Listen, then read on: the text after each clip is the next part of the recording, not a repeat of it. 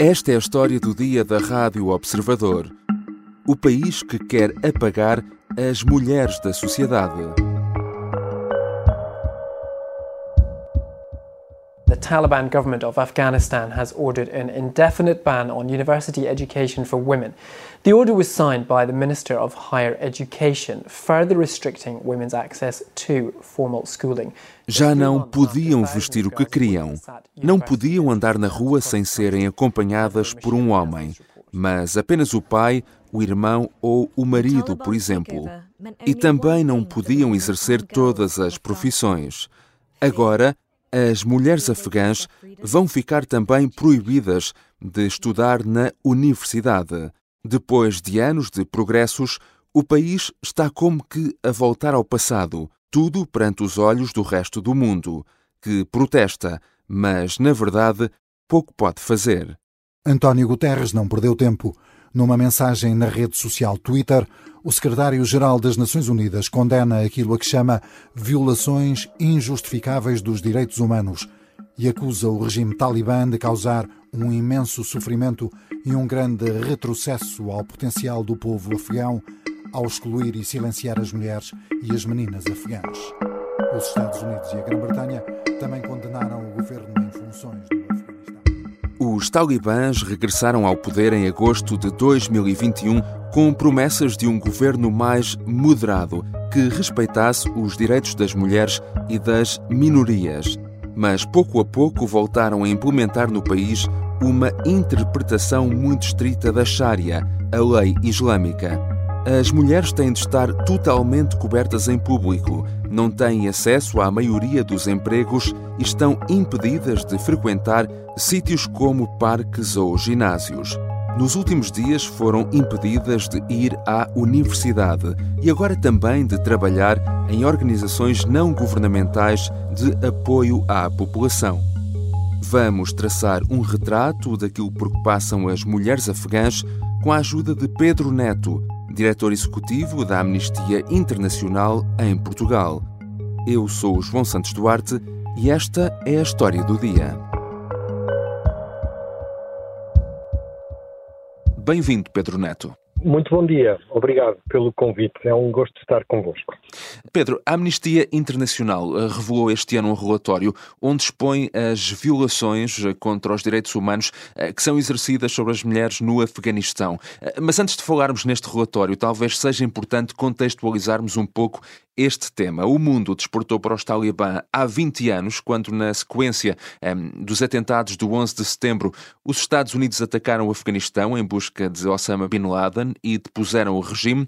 Agora, há pouco mais de um ano, uh, este grupo voltou ao poder após a retirada apressada dos Estados Unidos e tivemos aqui uma espécie de um virar de página, mas atrás, uh, no livro da história. Portanto, quem são eles e como é que isto aconteceu? Uhum. João, eu voltava ainda mais atrás. o Talibã, durante a altura da Guerra Fria, foram aliados dos Estados Unidos que equiparam belicamente e militarmente os Talibã para eles expulsarem uh, as forças bélicas da União Soviética do Afeganistão. E, portanto, há ainda mais atrás no tempo uma aliança entre os Estados Unidos e os Talibã. Precisamente. Uh, consistiu em equipar e treinar os Talibã para expulsarem os, o, o, os soldados da antiga União Soviética. Há 20 anos, lá está, depois de um período de alguns anos de domínio dos, dos talibã eh, eh, no final dos anos 90, durante ali 6, 7 anos, eh, os Estados Unidos atacaram o Afeganistão um pouco com o argumento e com justificação de vingar e, os atentados de, de 2001 às Torres Gêmeas eh, nos Estados Unidos e também no, em Washington, eh, no Pentágono, e também havia outros alvos, eh, claro, tentaram atacar. E a comunidade internacional esteve presente e foi modernizando, usando apoio também ao governo democrático, se é que lhe possamos chamar assim, com todas as fragilidades deste início uhum. e deste caminho de 20 anos, mas o que é certo é que com esta presença da comunidade internacional, sem estar aqui a julgar aquilo que, a, que motivou a uhum. presença, uh, um, o Afeganistão foi evoluindo em termos de, de direitos humanos, principalmente em termos uh, de direitos para as mulheres. As mulheres começaram a ter acesso à educação, antes não tinham, uh, temos, temos hoje, não, tínhamos há um, há dois anos atrás, mulheres que ocupavam cargos de liderança uh, na política local, tínhamos mulheres juízas, tínhamos mulheres uh, polícias, tínhamos mulheres advogadas, tínhamos mulheres uh, professoras universitárias, tínhamos mulheres que estavam presentes na sociedade civil uhum. e que trabalhavam na sociedade civil e, e no desenvolvimento do Afeganistão. Mas com o abandono das forças uh, dos Estados Unidos e dos seus aliados, os talibãs caminharam eh, facilmente para, para Cabul e ocuparam uhum. o poder e ocuparam à, à força o, o, governo e tomaram o poder de uma forma ilegítima, não democrática, que não é reconhecida ainda hoje por grande parte dos Estados-membros das Nações Unidas, mas o que é certo é que tomaram o poder. Neste, neste, neste enquadramento, foram também fazendo promessas, tentando descansar a comunidade internacional, a dizer que estavam diferentes, que não iriam fazer as mesmas coisas e o mesmo tipo de repressão que fizeram quando estiveram no poder no, no, na segunda metade do, dos anos 90. Uhum. Uh, uh, mas o que é certo é que percebíamos, claro, que isso eram promessas vãs, porque uh, os territórios que eles controlavam eles continuavam a exercer o poder exatamente da mesma forma repressiva uhum. e, e, ofensiva aos direitos humanos uh, uh, de antes dos anos 90. Uhum. E infelizmente uh, nós denunciamos isso e infelizmente o tempo está-nos a dar eh, razão. Para as pessoas eh, perceberem, trata-se de um grupo eh, que faz uma interpretação muito estrita da lei islâmica, da Sharia, e como referiu, começou por fazer essa promessa de uma abordagem desta vez mais moderada, mas tudo o que temos visto neste último ano e meio é tudo menos isso, não é? É um regresso ao passado. Pedro, falamos desse relatório da Amnistia Internacional intitulado Morte em Câmara Lenta, Mulheres e Raparigas sob as regras dos Talibã. Eh, foi divulgado este ano, julgo, por ocasião desse primeiro ano deste novo regime talibã no poder. Ora, como é que foi feito este relatório? Este relatório foi feito ao longo de vários meses e foi feito à distância, claro, eh, ao longo destes vários meses, mas depois também eh, com visitas ao terreno durante o mês de março de 2022. Nós tentámos chegar à fala com as mulheres e quando se tratavam de crianças, abusos de direitos humanos sobre meninas, tentámos falar não só com as meninas, mas também com as mães e com as mulheres adultas que acompanhavam uh, as suas vidas. Chegámos até a entrevistar staff das prisões uh, e testemunhas das próprias torturas a que foram sujeitas algumas mulheres uhum. que se foram manifestando na rua pela liberdade de expressão, pela liberdade das mulheres e pela não restrição dos direitos das mulheres e que foram detidas, algumas torturadas, espancadas e até sujeitas a desaparecimentos forçados. Isto é, não têm acesso a advogados, não têm acesso à família, ninguém sabe que elas foram detidas e ficam vários dias ou até anos ou até para sempre desaparecidos e isto, a isto chamamos de uhum. desaparecimento uhum. forçado. Algumas delas uh, foram mesmo uh, desapareceram por completo, não se sabe delas e infelizmente tememos que o pior tenha acontecido. por exemplo, temos uma, uma entrevistada, uma sobrevivente, que nos disse que os guardas quando a torturavam, lhes mostravam fotografias da família e que ameaçavam que fariam mal à família se ela não mudasse os seus comportamentos. As outras ameaças que tivemos e que uma sobrevivente nos relatou foi de que uh, um guarda uh, encostou-lhe o cano de uma arma ao peito e lhe disse: Posso matar-te aqui agora e nunca ninguém encontraria o teu corpo. É importante também as pessoas terem ideia que, por exemplo, mesmo na rua, as mulheres são obrigadas a andar sempre ao lado uh, de um acompanhante masculino, não é? O tal maram. sim, o tal maram, que pode ser o pai, pode ser um irmão uh, a partir de uma certa idade, ou pode ser o marido. Uh, e, portanto, até não pode ser um rapaz do sexo masculino, não pode ser qualquer um, tem que, não pode ser um colega estudante universitário, por exemplo. Uh, e isto é altamente restritivo e, e, que leva também a outros problemas aliados à, à pobreza e à grande crise económica e que afeta particularmente as meninas, as crianças, que foram de mães que cederam as suas filhas menores para casamentos forçados, não é? Uh, casamentos é. forçados, é. porque precisavam desse dinheiro. E, portanto, este marido desta criança, uh, porque foi vítima de casamento forçado, ao abrigo do Maram, também já podia acompanhar a menina ou a mulher ou a rapariga na rua. Já voltamos à conversa com Pedro Neto, diretor executivo da Amnistia Internacional Portugal. Vamos falar, entre outros assuntos, das mais recentes proibições que, nos últimos dias, foram alvo da condenação de toda a comunidade internacional, como frequentar a universidade ou trabalhar em organizações não governamentais.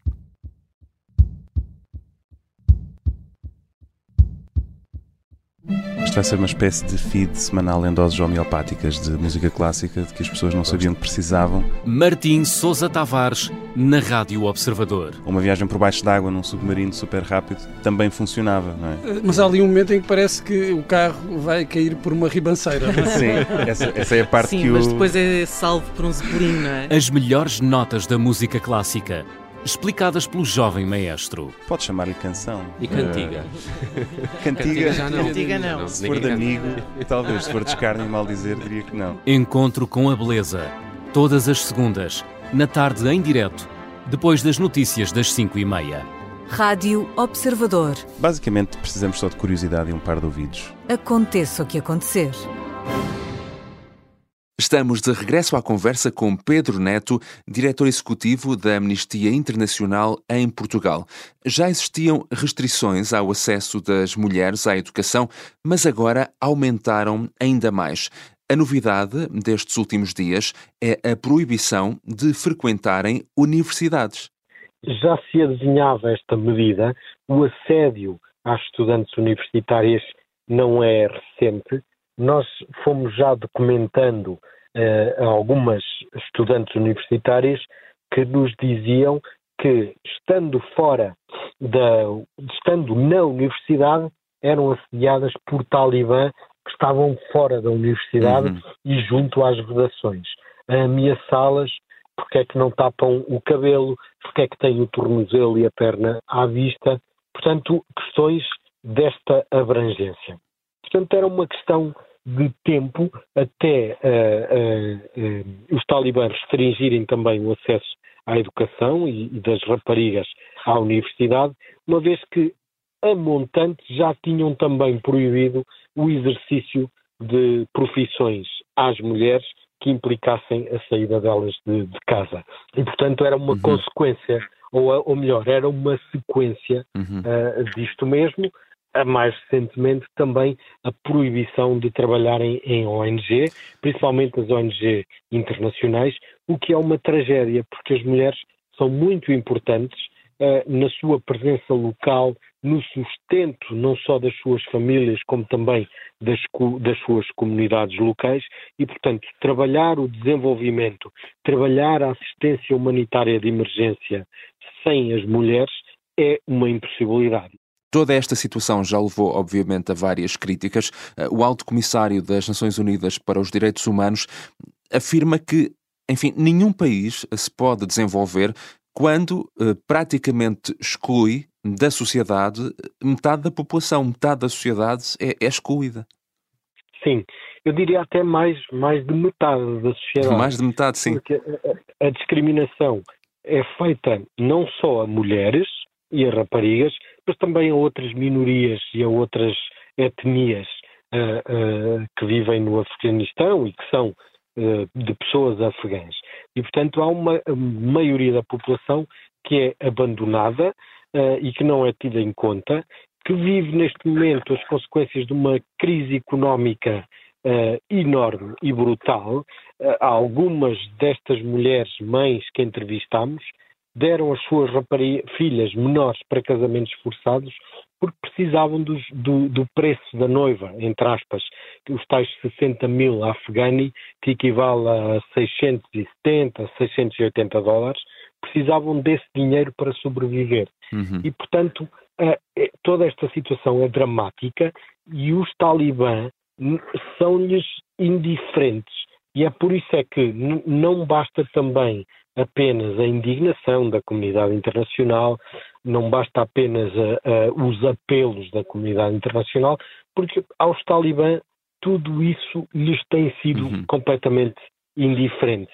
E, portanto, tem que haver aqui medidas precisamente. mais... E era precisamente por aí que, que, eu queria ir, ou seja, porque nós temos aqui nos últimos dias, de facto, várias vozes uh, que se levantaram contra o que está a acontecer, o secretário-geral da ONU, António Guterres, os governos de vários países, entre eles Portugal, mas a questão é, como o Pedro estava a referir, uh, para além desta retórica toda, o que é que de facto, em concreto, a comunidade internacional poderia fazer face ao que está a acontecer? Claro, há muitos mecanismos para trabalhar e para pressão internacional. Em primeiro lugar, aqueles que até já são uh, conhecidos e que se tornaram agora também conhecidos também do, do, grande público, que são as sanções que se fazem à Rússia por causa da uhum. agressão uhum. à Ucrânia. Pode ser um caminho, as sanções, mas não as sanções cegas, isto é, sanções que afetam quem já mais sofre no Afeganistão. Tem que ser sanções dirigidas ao, aos detentores do poder, aos talibãs que estão concretamente a fazer a repressão e a governar o país. E tem, tem que haver sanções, trabalho de investigação de crimes eh, contra a humanidade que possam estar a ocorrer naquele país e que podem e que podem ter lugar eh, tanto neste caso dirigido a, a pessoas concretas, o TPI, o Tribunal Penal Internacional, dirigido ao Estado, é uh, pelo Tribunal Internacional de Justiça e que está distrito às Nações Unidas. Claro que o, as questões e os contornos jurídicos são difíceis, porque este governo não é legítimo, não é reconhecido uhum. e, portanto, a matéria e o enquadramento jurídico para julgamentos e, e, e investigações uh, criminais e jurídicas no Tribunal Internacional de Justiça pode ser mais difícil por aí. Depois, claro, tá, claro há outras frentes. A questão da, da diplomacia. O chamar esta gente, estes responsáveis, à responsabilidade. Uhum. Passo aqui o, o pleonasmo. Pois claro, há aqui também uma moeda de troca que é a ajuda humanitária internacional. E tanto quanto possível ser garantida e haver aqui exigências de contrapartidas aos talibã para não só deixarem as operações de ajuda humanitária decorrerem, mas também responsabilizá-los para que elas decorram mediante pré-condições. E estas pré-condições têm que ser o respeito pelos direitos humanos, nomeadamente o respeito pelos direitos das mulheres. Portanto, há aqui muitas frentes de trabalho que se podem fazer, não basta, uh, uh, digo com alguma ironia, não basta uhum. os tweets de indignação, não basta, não basta os apelos públicos que são para consumo mais dos países onde eles são feitos, eh, é preciso outro tipo de ação, porventura mais musculada, mas claro, sempre de acordo com o direito internacional. Obrigado, Pedro. Obrigado. Pedro Neto é diretor executivo da Amnistia Internacional em Portugal. Esta foi a história do dia. Neste episódio usamos também sons da BBC e da SIC Notícias. A sonoplastia é da Beatriz Martel Garcia, a música do genérico do João Ribeiro. Eu sou o João Santos Duarte. Até amanhã.